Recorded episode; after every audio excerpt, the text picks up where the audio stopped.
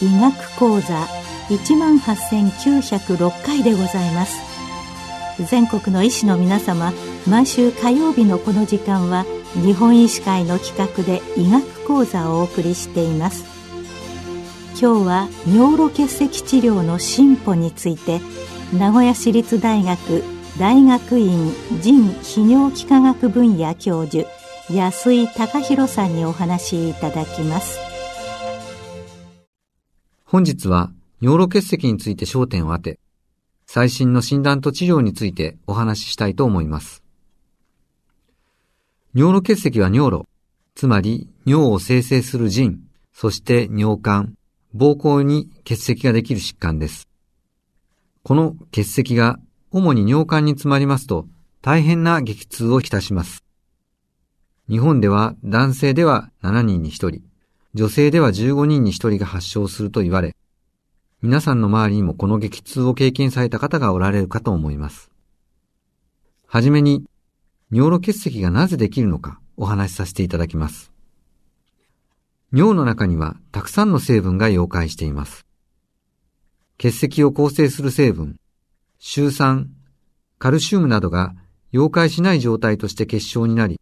これが成長し、さらに大きくなって結石になると言われています。逆に、尿の中の成分が薄くなると形成されにくいのです。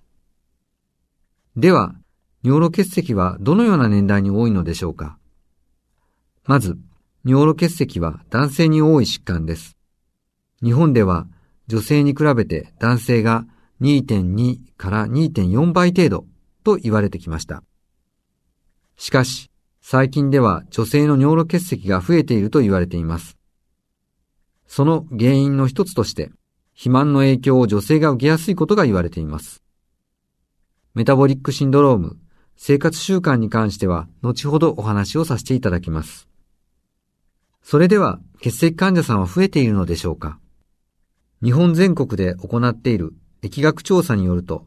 過去50年で約3倍に増加していると言われています。尿路結石はその部位によって腎臓結石、尿管結石、そして膀胱結石、尿道結石に分けられます。その中で最も症状が強いのは尿管結石です。これは、線痛発作という突然背中から脇腹、下腹部にかけて走る激しい痛みが特徴です。痛みの原因は、一般的に腎臓にできた石が尿管を閉塞させて痙攣を起こすと言われています。また、尿管の通過障害による水腎症により、知覚神経が多い腎臓の皮膜が伸ばされることが、背中の痛みの原因とも言われています。腹痛は尿路結石以外にもいろいろな疾患が鑑別に上がってまいります。例えば、中枢炎や経質炎、婦人科的疾患などです。理学所見や尿検査、レントゲン検査などによって診断していくことになります。大動脈解離などでも背部の激痛が起こるため、しっかりと診断することが必要になります。患者さんの侵襲の少ない検査から行うことが基本となりますので、超音波検査やレントゲン検査が優先されてきました。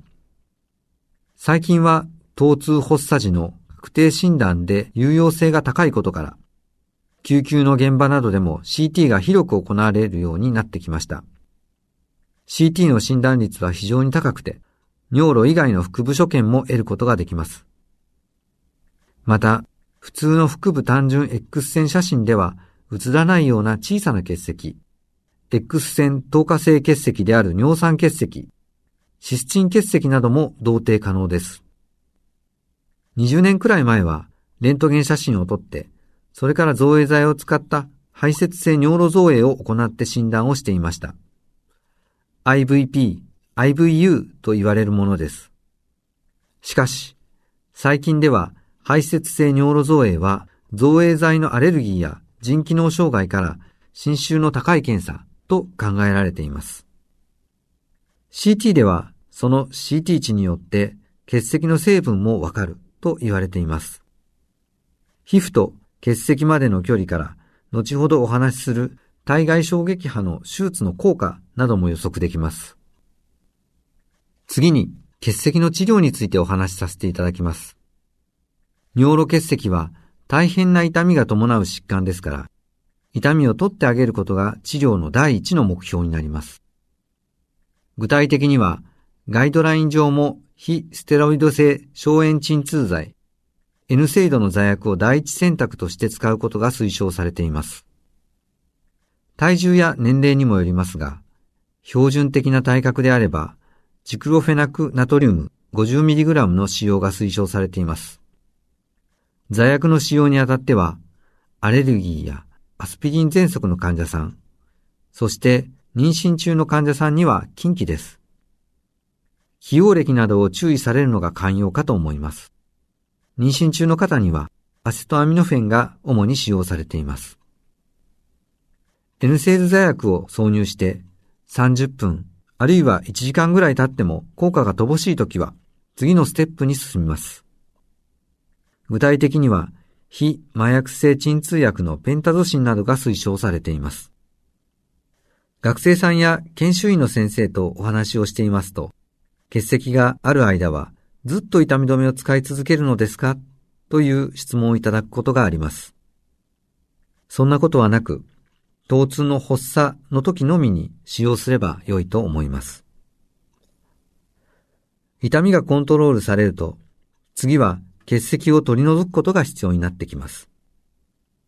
大きさと部位にもよりますが、自然に尿と一緒に流れて排泄してくれれば、患者さんにとっては一番良いことだと思いますので、排泄促進にトライすることになります。薬剤としては、従来から使われている漢方薬やウラジロガシエキスなどの薬剤が使用されています。最近は欧米から排尿障害によく使われるアルファ1ブロッカーが尿管の緊張を取り、尿管を拡張させて、血石を排泄しやすくするという報告から、海外では使用が推奨されています。しかし、日本では血石排泄促進での使用は認められていません。今では少なくなりましたが、患者さんからビールを飲めばいいんですか？と時々言われます。確かにアルコールですから利尿作用があり、一時的に尿量が増えるので、効果がある程度期待できるかもしれません。しかし、一時的であり、その後軽い脱水症状となり、尿の濃縮が起こるため、血石ができやすい病態を招くことになります。アルコールを飲んだら、ミネラルウォーターやスポーツドリンクなどでしっかりと水分補給を考えられた方が良いと思います。それでも1ヶ月以上排斥されない場合、手術を考慮することとなります。手術治療について3つの方法を紹介したいと思います。1つ目は ESWL と呼ばれる体外衝撃波結石破砕術です。実際には衝撃波発生装置で発生させた衝撃波を体外から結石に照射して石を砕く術式で、通常は無麻酔、外来でも施行されています。ただし、体外からの治療であるために、硬い結石、大きな結石、または尿管に貫頓しているような結石は採石されにくいと言われています。また、実際に破砕されても石を取り出すわけではないため、患者さん自身の排石に委ねることも一つの問題点です。妊婦さんには禁忌ですし、抗凝固剤を服用されている方は、腎皮膜下血腫などの合併症もあり、見送られるケースがあります。他にも非常にアクティブな尿路感染を合併されている方、腎動脈瘤や結石の末梢側の尿管が狭窄していて、石が割れても排斥されない方に対してはあまり進められません。低侵襲なだけに、その適用を厳格に規定して実施しなければならないと思います。二つ目は、最近では最も多い手術になりつつある TUL と呼ばれる軽尿道的採石術です。内視鏡、特に尿管鏡の性能が良くなり、直径2、3ミリのカテーテルに近いような細さで、尿管、腎臓にアプローチすることができるようになりました。内視鏡が以前のものよりもよく曲がり、よく見えるようになったため、広範囲な部位にアプローチができるようになりました。さらに、血石を砕くのに使われるレーザーが進化したことから、採石術はこの10年間で劇的に変化しています。これらの機器が良くなったことで適用が広がってきました。以前は尿管結石だけに対する手術でしたが、腎結石も尿道から逆行性にアプローチして腎臓まで進め、そこで採石、石を砕いて監視で摘出することが可能です。以前は15ミリぐらいまでが適用範囲でした。しかし、最近では20ミリぐらいの結石にまで治療が行われています。それでは、さらに大きな腎結石の手術治療はどうなっているのでしょうか ?20 ミリ以上の腎結石に対しては、経皮的なアプローチ、経皮的採石術が適用になります。PNL と呼ばれる手術です。特に産後状結石といって腎部、腎肺を埋め尽くすような結石には第一選択の治療として用いられています。PNL も大きく変化しており、以前は直径が9ミリから10ミリぐらいのトラクト、通り道を作成し、皮膚から腎臓まで内視鏡を挿入して砕石していました。とても大きなトラクトだったんですね。最近はトラクトが細くなり、直径6ミリ程度でも十分ですし、さらに細いトラクトでも実施が可能になってきています。この通り道、トラクトを造設する際に使用する超音波、エコーの機械も血管などが同定できるようになり、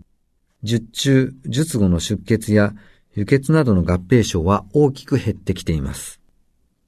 手術の後はこの腎への通り道、トラクトに尿のドレナージや止血のために腎瘻チューブを留置していました。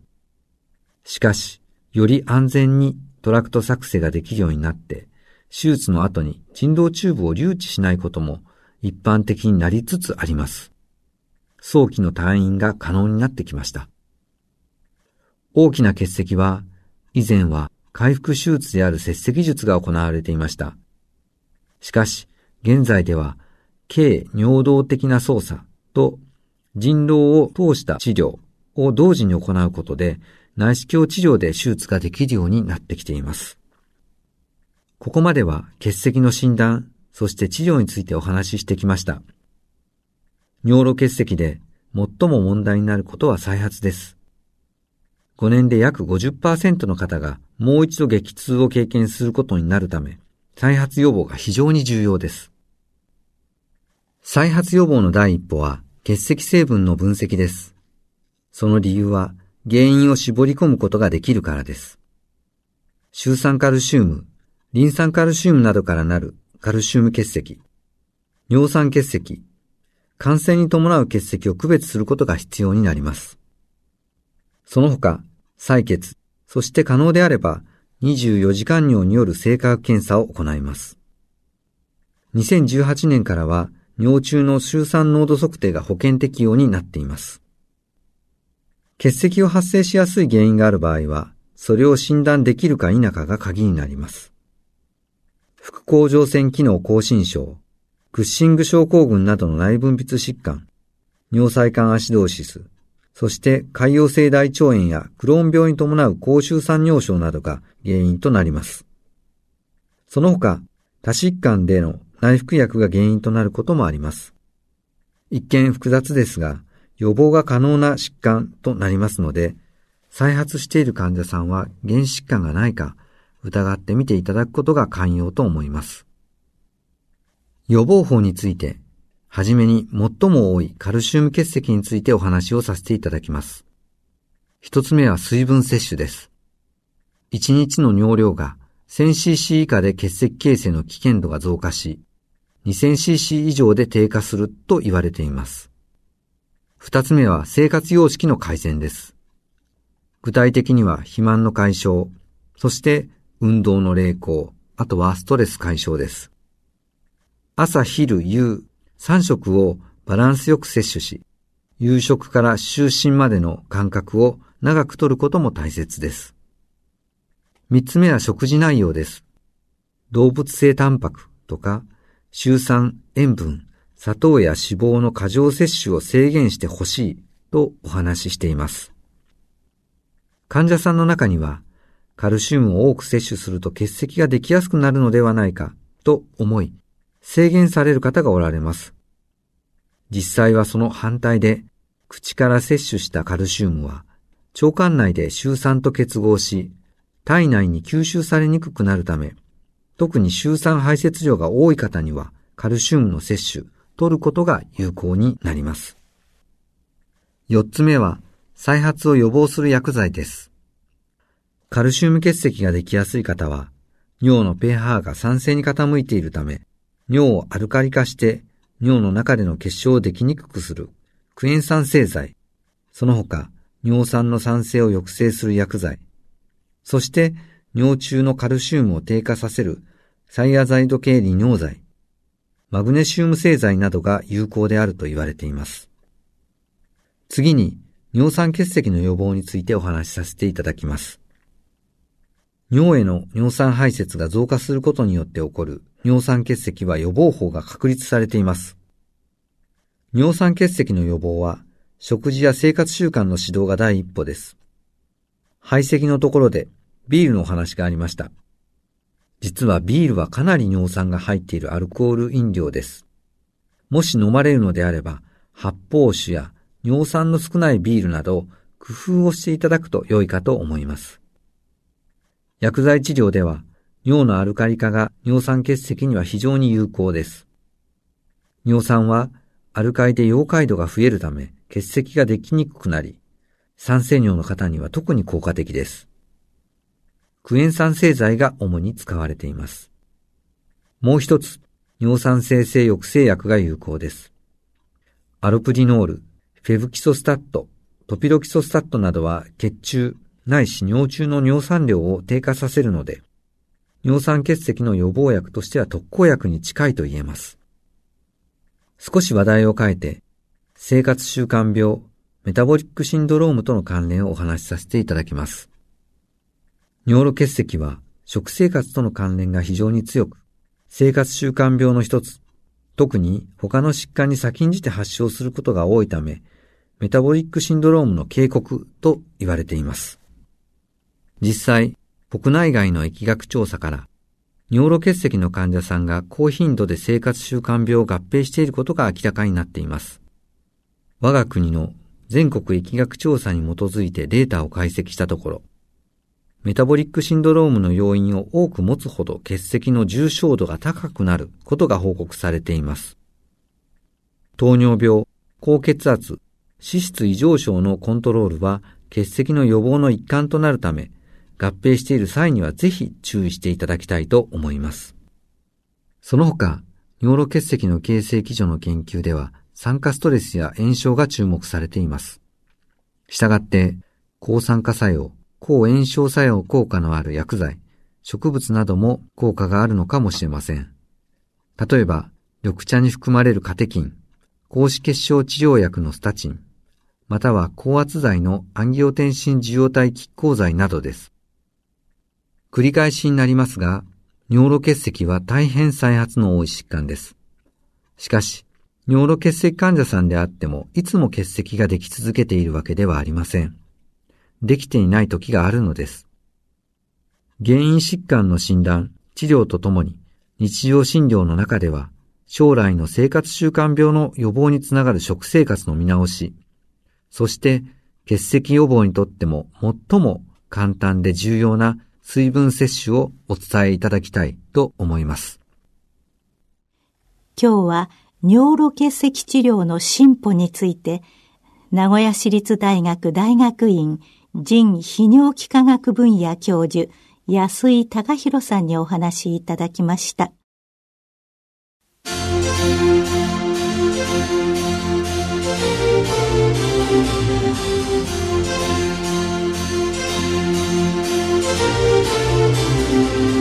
それではこれで日本医師会の企画でお送りいたしました医学講座を終わります